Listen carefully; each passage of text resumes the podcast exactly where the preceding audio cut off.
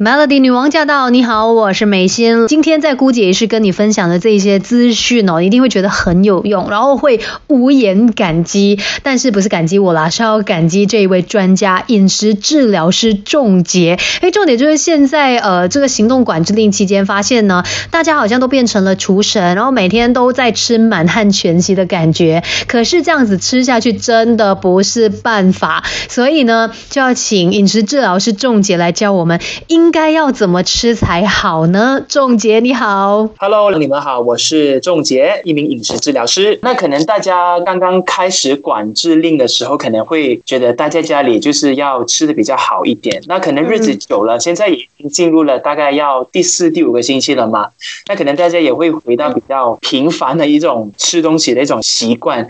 所以呢，吃简单一点就 OK 了，也不用讲说每一餐都要大鱼大肉啊，要吃的很好，好像每一餐都要吃到像。过年这样子其实不需要的。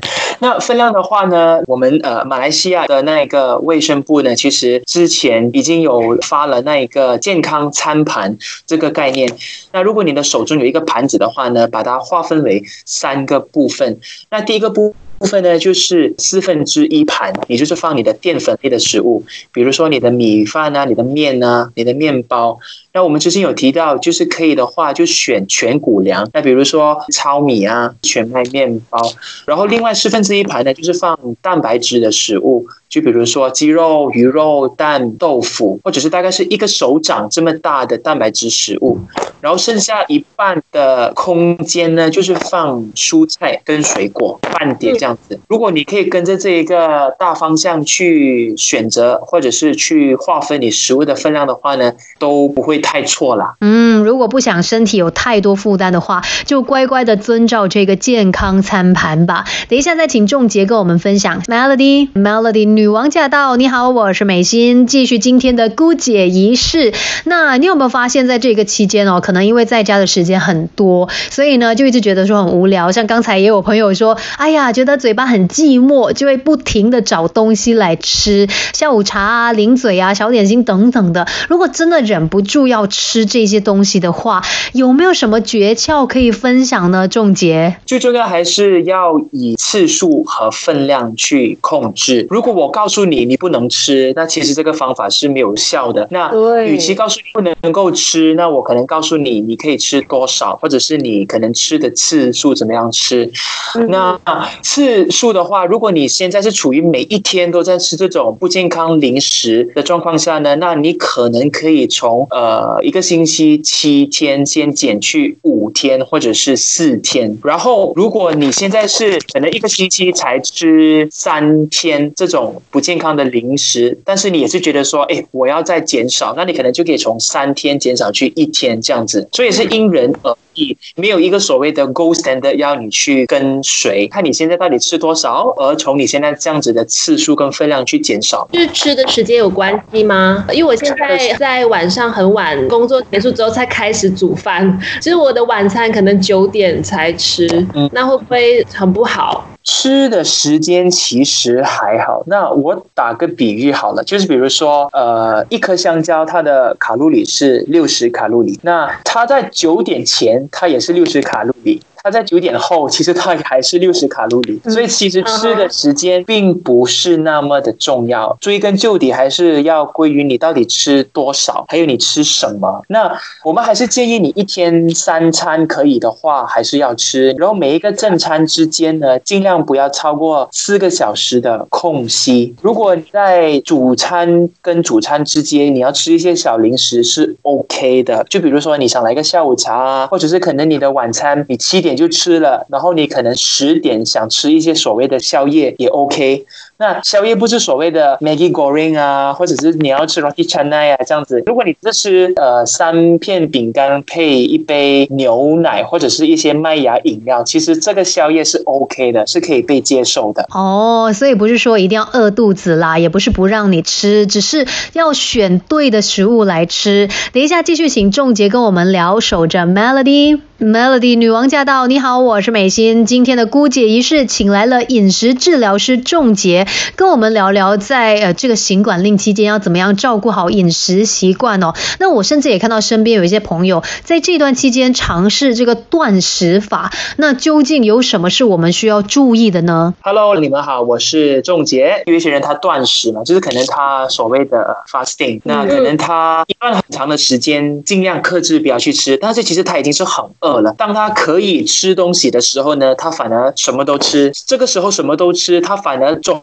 摄取的卡路里比其他一天正常的吃三餐来的还要高。那其实他做这个断食 fasting 也是徒劳啊。可是人家都以为说我就是饿了两三天，我做那个轻断食这样子，那我就是有 quota 可以狂吃啊，不是这样吗？嗯，其实也是不建议，因为如果你在那么一刻你狂吃的话呢，你的身体其实在那一个时候就已经存在一个很大的 stress，就是可能你的身体的各个器官都要额外的去加工，去帮你消化这些食物，比如说你的要呃生成很多的胰岛素，去帮你降低突如其来很高的那个血糖。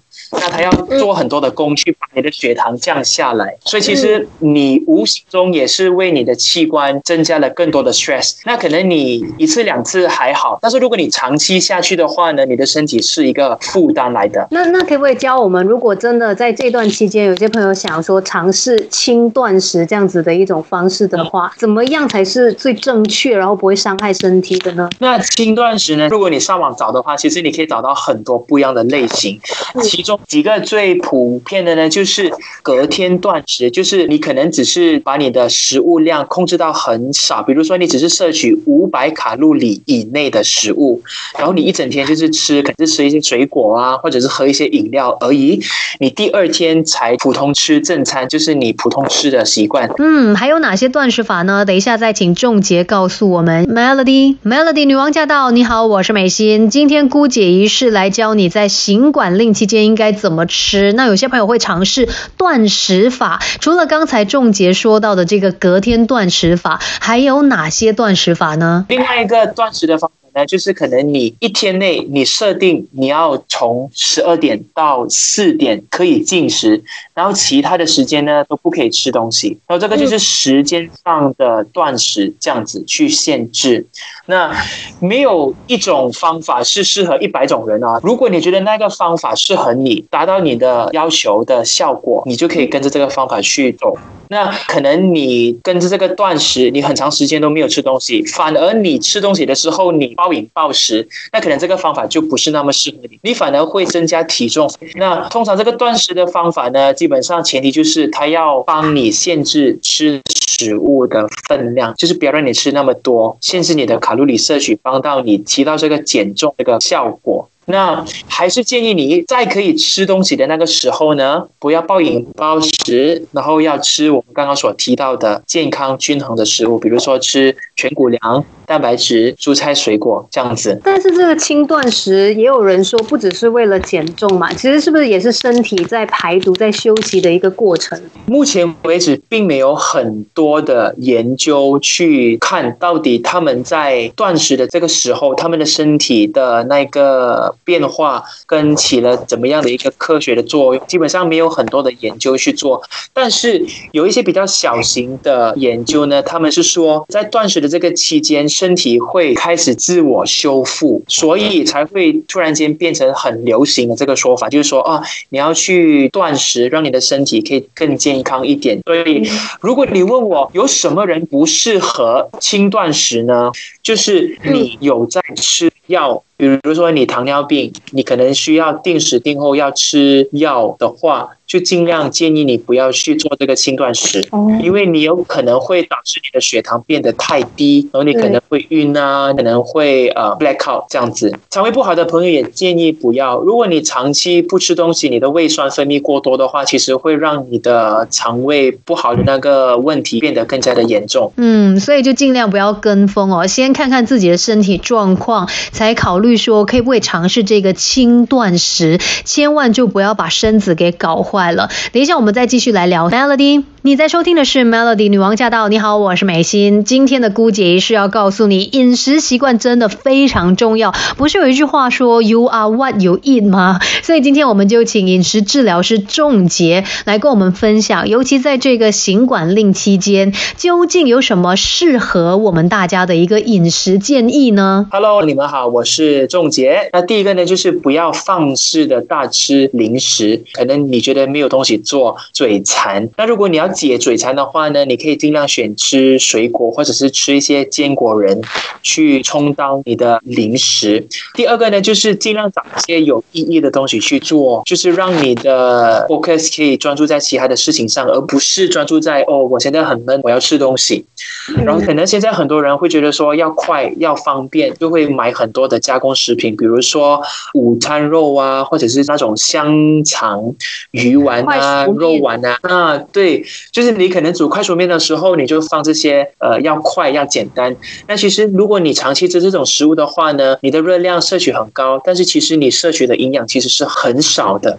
那如果你真的是逼不得已，比如说你要煮快手面，你最低限度也要搭配一些新鲜的食材，比如说搭配一些蔬菜、鸡蛋或者是豆腐，让它的营养可以更足。然后叫外卖的时候，就尽量避免叫快餐。有很多的外卖 APP 里面，它有一个 Healthy Section，就是它有一个比较健康食物的选项那个栏目，就尽量可以选一些比较健康的食物。然后最后最后就。是要喝多一点水，不要喝那么多甜或者是呃含有酒精的饮料。好，是的，那也希望大家要乖乖听饮食治疗师仲杰的话哦。谢谢仲杰的分享，谢谢，谢谢你们哦，谢谢。好。